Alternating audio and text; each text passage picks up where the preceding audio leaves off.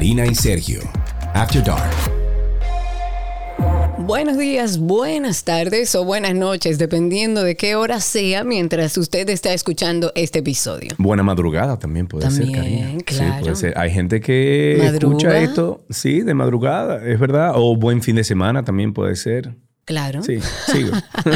Donde quiera que nos escuche y a la hora que nos escuche. Yo tengo una pregunta para vos. A ver, Ok. ¿Tú entiendes, Karina, que tú has sufrido un miedo irracional? Escucha la palabra, irracional, un miedo que tú no entiendes, irracional. De estar, por ejemplo, en lugares de donde es difícil escapar, espacios exteriores o cerrados y con mucha gente, muy concurridos. mire Sergio, la respuesta es sí. Yo he sido bastante transparente en torno a mi proceso de ansiedad. A mí se me diagnosticó un trastorno generalizado de ansiedad y de las cosas que viví, porque no digo sufrí, viví y aprendí, fue justamente de, de este tema de la agorafobia. La gente no lo entiende, la gente le resulta muy difícil entender que tú tengas temor a juntarte con un grupo de personas, incluso con personas que son cercanas a ti, que son conocidos tuyos. Los ambientes de mucho ruido te generan ese temor o esa sensación de querer salir corriendo. ¿Cómo se explica? Bueno, vamos a sentarnos en el día de hoy para eso. Mira, yo, yo te pregunto esto porque este es uno de los síntomas. Eso que tú acabas de describir es uno de los síntomas que puede sufrir una persona que atraviesa eh, la agorafobia, o sea, de agorafobia. Es un trastorno de ansiedad que suele aparecer después de uno o más ataques de pánico. Es un tema que tenemos que tratar, que tenemos que hablar, porque mucha gente no lo entiende. Le suceden cosas como esta. Me da miedo manejar, me da miedo hacer cosas que hacía antes, me da miedo estar en un grupo grande de personas. Y cosas como que a una persona que no está atravesando por, por ese proceso le parecen como también irracional de tú escuchar a alguien decir, no, Claro. es que me da miedo tal. co-". Mi hermano, ¿cómo que te da miedo? O sea, tú no entiendo. Exacto, o sea, por ejemplo, yo tengo un caso de un artista que, que a mí me encanta y que en un momento normal, digamos, de mi vida, yo hubiera sido la primera en comprar la entrada y salir corriendo así fuera sola a ver ese artista. Sin embargo, recuerdo que cuando dije, no, es que yo no sé si quiero ir porque no quiero estar entre tanta gente. Y recuerdo que el primero fue mi esposo que me dijo, ¿cómo así? y los demás también, ¿cómo que tú no quieres ir a un concierto de uno de tus artistas favoritos? Karina Larrauri, una mujer que se sube en un escenario En donde sea. delante de 20 mil, 30 mil, 40 mil personas que todos los días habla a una audiencia de miles de personas. Esa persona. Esa misma. Y eso es lo que vamos a tratar de explicar hoy para aquellas personas que quizás lo están viviendo, que están atravesando un proceso de agorafobia, un proceso de ansiedad, o aquellos que tienen a alguien cerca para que puedan entender cosas que parecen irracionales. Y esto es un tema que lo pidió nuestra oyente Claudia. Escuchemos lo que nos dice.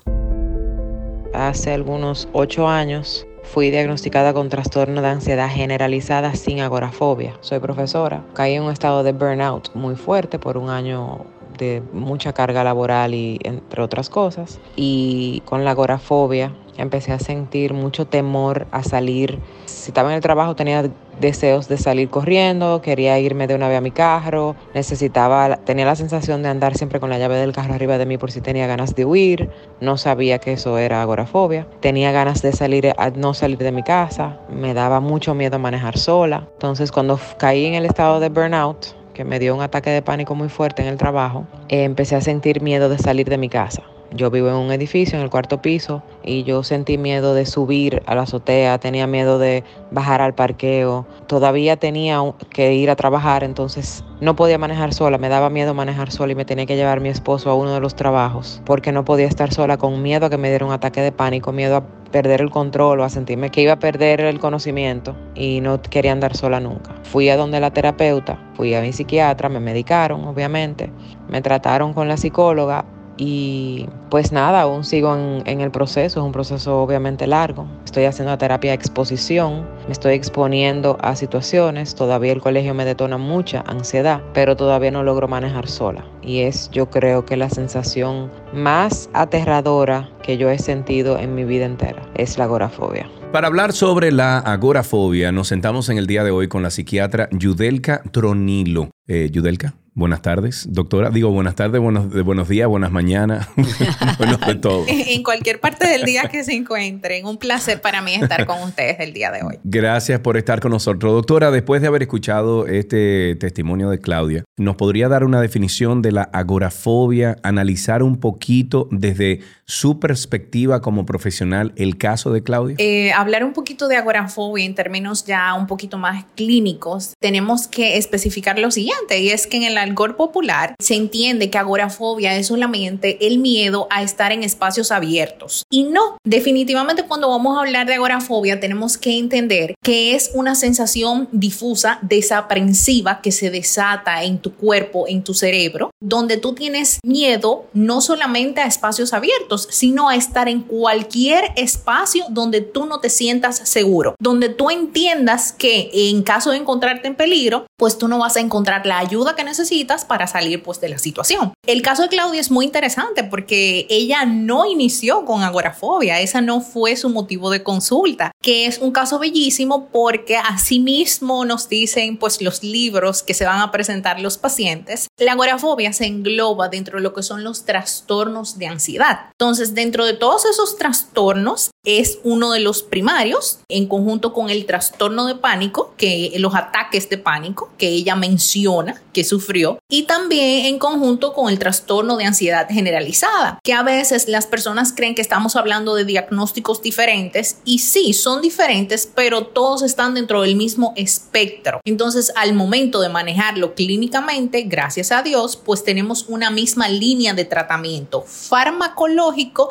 y pues de intervención eh, en terapia cognitiva, en terapia de exposición, que la menciona incluso la paciente, para entonces poder, eh, no vamos a eliminar pues la enfermedad, porque después que se hace el diagnóstico, usted sufre de esa enfermedad, pero sí podemos llegar a un estado de remisión, donde no tengamos síntomas y donde tú puedas llevar un, una vida funcional. Ok, o sea, para llenar un poco la información, lo que entendemos es que esto es parte del trastorno de ansiedad. Establecer que, bueno, pueden revisar nuestro episodio donde hablamos justamente de ansiedad. Ahí tienen una información más ampliada de todo lo que estamos hablando. Pero dentro del trastorno de ansiedad generalizada o trastorno de ansiedad por ataque de pánico, se desprende este tema de la agorafobia. Pero toda persona que vive un proceso de ansiedad atraviesa también un trastorno de agorafobia. No, no necesariamente. Inclusive, solamente puede presentarse la ansiedad dirigida hacia la agorafobia, es decir, que sea lo único que presente, o puede ser que venga en conjunto con ataques de pánico, eh, con ansiedad generalizada. Perfecto, o sea que eh, algunas personas desarrollarán ataques de pánico, ataques de ansiedad y de pánico, ¿es lo mismo o son eh, temas diferentes? Son temas diferentes. En el caso de ansiedad generalizada, esta persona pues va a estar sufriendo de esa sensación desaprensiva y difusa que hablé anteriormente por situaciones diferentes, es decir, porque voy a llegar tarde al trabajo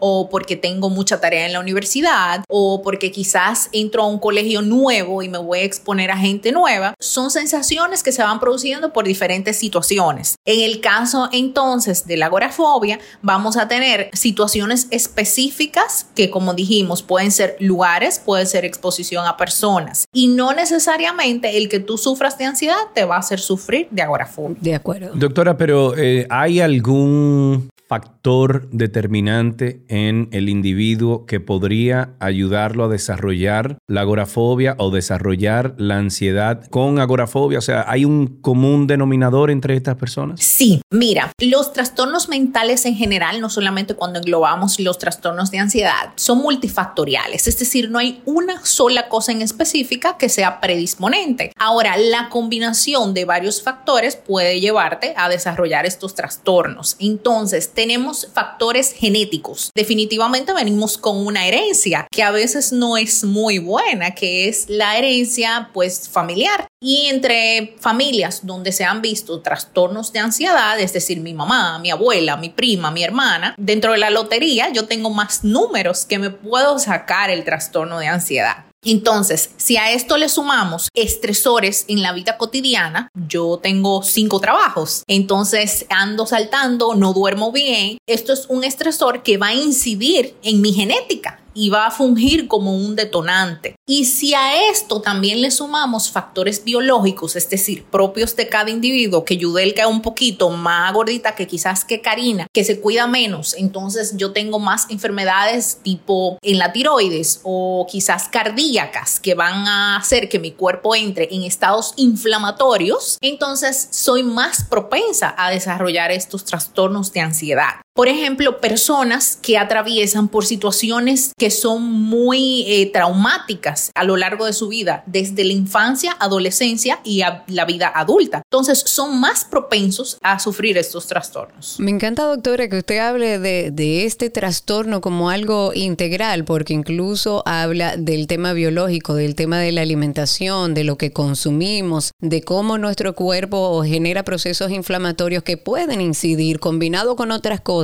a que usted termine en, un trastorno de ansiedad, en un trastorno de agorafobia, sobre todo después, de lo que hemos vivido, de una pandemia, de ahora una guerra, de todas las noticias que vemos a diario. Pero más allá de las personas que son propensas a sufrir o no, ¿Cómo puede una persona identificar que está atravesando a lo mejor un tema de ansiedad, que es como la cabeza, antes de empezar con este tema de la agorafobia y de tener temor a exponerse o a estar en lugares específicos? Mira, eso es una pregunta muy interesante porque generalmente hasta que no estamos en una posición donde nos sentimos en peligro, no lo identificamos. La ansiedad comienza a identificarse como que estoy estresada, pero es quizá porque tengo muchas cosas en el trabajo. Comenzamos incluso a experimentar síntomas físicos, taquicardia, es decir, el corazón muy acelerado o palpitaciones muy fuertes, sudoraciones, quizás, por ejemplo, sentir temblores, es muy común. Puede ser el tema de que, de que, de que eh, un ojo vibre, eso es parte de, porque a mí los ojos... Los famosos tic. Mis ojos se gobernaban.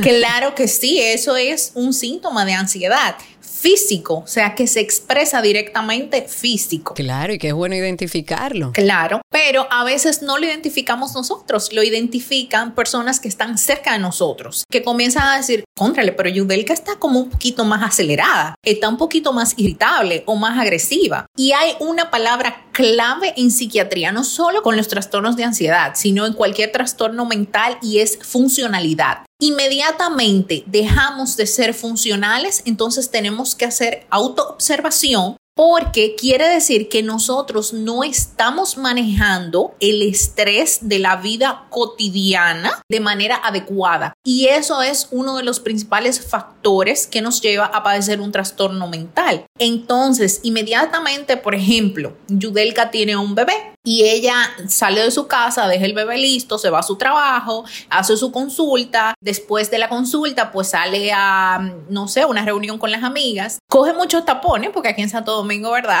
Eh, vivimos con el tráfico. En todas partes del mundo ya. Pero yo lo hago de manera normal, o sea, todo esto yo lo puedo hacer sin que cause ningún trauma en mi diario vivir. Ahora, inmediatamente yo diga, por ejemplo, no, yo no puedo ir al consultorio hoy porque tengo que dejar el bebé listo y no estoy lista para eso, o simplemente no quiero exponerme a ir a un restaurante donde va a haber mucha gente, va a haber mucho ruido, siento que me voy a detonar, entonces Yudelka no está siendo funcional. Y en ese momento, entonces, tenemos que revisar y decir, yo estoy experimentando síntomas, hay algo que no anda bien. Claro, doctora, hay un sinnúmero de herramientas que obviamente hemos aprendido aquí en, en el podcast para tratar diferentes situaciones, ah, porque hay una, una eh, solución inmediata y hay una solución a largo plazo. Cuando una persona comienza a experimentar esos síntomas de agorafobia, ¿cuáles son las tres, cuatro herramientas que podremos tener o aprender nosotros para controlar esa crisis en ese momento. No estoy hablando de largo plazo, eso lo hablamos ahora. Sin embargo, inmediato, ¿qué se hace? En ese momento tenemos que enfocarnos al momento presente, es decir, hacerle entender a tu cuerpo dónde está y que está en un lugar seguro. Los ejercicios de respiración son la herramienta número uno yo les recomiendo siempre a los pacientes andar con estos objetos que son pues para manejar el estrés y la ansiedad porque hacen que tú estés enfocado en tus cinco sentidos. Si tú haces ejercicio de respiración estás contando. Entonces a nivel cognitivo tú estás concentrado en una sola cosa. Voy a decir una locura doctora, perdón. En una película vi que cuando una persona estaba en un momento de ansiedad por favor confírmeme si eso es así o es meramente un guion de Hollywood. Cuando una persona está en un momento de ansiedad, tiene con él como un, un objeto, tiene con él algo que cuando lo coloca en una mesa o cuando lo coloca en su mano, etcétera, eh, se fija en el objeto y ese objeto lo que significa es vuelve al, al, presente, vuelve ahora. O sea, tranquilo, respira, vuelve ahora. Eh, es recomendable, por ejemplo, que las personas con ansiedad tengan un objeto con ellos, sea una gomita, una puca, una, un llavero, lo que sea con ellos. ¿Qué pasa cuando no tienen ese objeto? Lo que sea que lo conecte con el momento presente. Aquí ahora. Puede ser hasta un olor o un recuerdo. Algo que te conecte contigo, con tu esencia y con el momento presente. Entonces, por ejemplo, a veces no tienes el objeto, eh, la lavanda o la vainilla. Eh, son olores que te generan bienestar, que te generan tranquilidad, que te acuerdan a estar en tu habitación tranquila, segura. Entonces, por ejemplo, si tú estás en Y te, sientes que estás teniendo un episodio, pues vete a una de las tiendas donde tú sepas que vas a encontrar un velón y huele esa vainilla que te da tranquilidad, que te da paz, que te da calma y que te recuerda a un lugar, un espacio seguro. Es un contacto con el presente. Hay una frase que quizás eh, lo que escuchan este episodio dirán, bueno, esa frase está muy trillada, pero es verdad, es aquí ahora. Se lo dice una persona que ha atravesado un trastorno de ansiedad y a mí, por ejemplo, me funcionó mucho el tema de cuando veía que estaba perdiendo el control, que no me sentía cómoda en el entorno, me retiraba hacia un lugar más privado y respiraba, señores. Increíblemente respirar, prestar atención a la respiración, uno, dos, tres minutos, lo que usted pueda hasta en su trabajo, eso lo devuelve al presente. Pero más allá de eso y, y de algunas técnicas que podamos dar, ¿cómo se trata en terapia psicológica y en terapia psiquiátrica el tema de la agorafobia y qué es la terapia de, exposición? Pues mira, hablando en multidisciplinaria, eh, porque hay que saber, yo como psiquiatra no puedo tratar ese trastorno solo con medicamentos y un colega del área de psicología tampoco lo puede tratar solo con terapia. Entonces, cuando hacemos la intervención eh, multidisciplinaria, obviamente vamos a utilizar fármacos que van a estar dirigidos a disminuir ese estado de ansiedad, ese estado inflamatorio en el cual se encuentra el cerebro y cuando baja esa inflamación cerebral, que esos neurotransmisores, es decir, esas sustancias que mantienen nuestro cerebro funcionando adecuadamente, pues comienzan a subir, comienza a disminuir el estado. Entonces pasamos a la parte psicológica. En psicología entonces lo que vamos a hacer es una terapia donde aprendamos herramientas para esos momentos de frustración, porque son momentos de frustración. Entonces nosotros ayudar a, a conectar con ese momento presente. Luego que ya sabemos hacer eso, entonces pasamos a la terapia de exposición, que como su nombre lo dice, tenemos que dirigirnos a lugares donde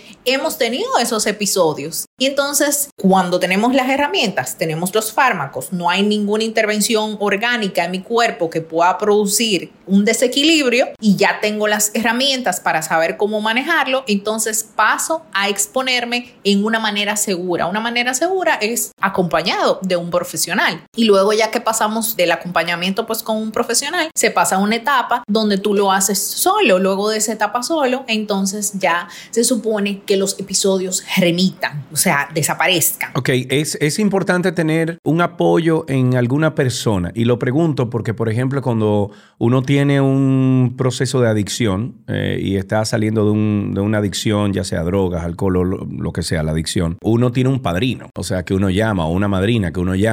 Eh, en, en, estos procesos de ansiedad y sobre todo en la agorafobia, ¿se necesitaría una persona que uno pueda llamar de emergencia, que sea tu apoyo siempre, que se comprometa contigo para eso? Tu terapeuta. O sea, tu terapeuta debe ser tu 911 en tu teléfono en un momento que estás pasando por algún episodio de agorafobia. E inmediatamente lo llamas. Si no logras hacer las técnicas, generalmente desarrollan claves, palabras, para entonces conectar ellos dos y en ese momento darte la intervención pues de emergencia que tú ameritas. La pregunta sería, ¿se puede uno sanar de la agorafobia y de la ansiedad? Sanar, sanar así como que desaparezca, pues no siempre que damos pues de alta a los pacientes en consulta le decimos, mira, ahora mismo tú no tienes ningún síntoma, tú puedes llevar tu vida perfectamente normal, pero siempre tienes que estar alerta a cuando comience a haber algo que no está funcionando, porque puede volver. Lamentablemente, la ciencia no ha dado con las herramientas para erradicar la agorafobia, pues de plano, de que no vuelva a aparecer en tu vida. Pero después que tú pasas por un proceso de medicación con fármacos, por un proceso terapéutico, pues ya es menos probable que vuelvas a hacer episodios. Y si no hay síntomas, pues no va a haber malestar, vas a tener bienestar, salud mental, que es lo que se busca. Y yo doy fe y testimonio de que a veces uno quiere como satanizar estos procesos, preguntarle hasta a Dios de por qué me pasa a mí, qué es esto que me pasa que no lo entiendo. Son procesos que si usted los recibe con amor, que si usted los recibe con comprensión, son procesos que enseñan mucho sobre uno mismo. Y cuando uno aprende a tener el control sobre sus emociones, sobre sus acciones, a llevar una vida funcional, uno lo que tiende es a darle gracias a esos procesos que parecen difíciles, pero que definitivamente tienen solución. Y este es el porqué de nuestro podcast de Karina y Sergio After Dark. Doctora, mil gracias. Siempre la orden, fue un placer y espero que nuestros oyentes pues aprendan un poquito y si alguno por ahí detectó algún síntoma, pues que busque la ayuda que necesita. Si quieres ponerte en contacto con Karina y Sergio After Dark, puedes escribirnos a infoafterdarkpodcast.gmail.com. Además, puedes seguirnos en Instagram, Karina y Sergio After Dark, Karina Larrauri y Sergio Carlo. La persona que usted menos se imagina sufre de agorafobia. Por ejemplo, el actor Zac Efron, que vive un resurgir de su carrera como actor después de ser un ídolo adolescente, sobre todo por la trilogía de Disney High School Musical, hizo público que padece de agorafobia. Es un trastorno que consiste en un miedo irracional de estar en lugares de donde es difícil escapar, espacios exteriores o cerrados, con mucha gente, un bar, lo que sea que esté muy concurrido. O sea que ponga ojo a eso. En la conducción estamos Karina Larrauri y Sergio Carlo. Este contenido fue producido por Cristi Tapia en la edición Raven Pineda. Recuerda, muy importante que nos puedes dejar y enviar notas de voz con tu testimonio a través del enlace que está en la descripción de este mismo episodio o pasar por nuestra cuenta de Instagram Karina y Sergio After Dark y por ahí dejarnos cualquier pregunta que necesite respuesta. Karina y Sergio After Dark.